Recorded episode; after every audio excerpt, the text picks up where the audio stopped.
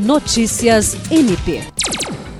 O Comitê Interinstitucional de Recuperação de Ativos, CIRA, do qual fazem parte o Ministério Público do Estado do Acre, a Procuradoria-Geral do Estado, a Polícia Civil do Estado do Acre e a Secretaria de Estado da Fazenda, realizou nesta terça-feira a primeira reunião geral de 2022 para discutir o encaminhamento de ações previstas para este ano. Os integrantes foram recebidos pelo Procurador-Geral de Justiça Danilo Lovisaro do Nascimento. O CIRA tem função importante no que diz respeito à recuperação de ativos, que são dívidas de impostos que foram sonegados ou fraudados pelos contribuintes e que poderiam ter sido convertidos no fortalecimento das instituições do Estado e em investimentos na prestação dos serviços públicos essenciais, como saúde, educação e segurança.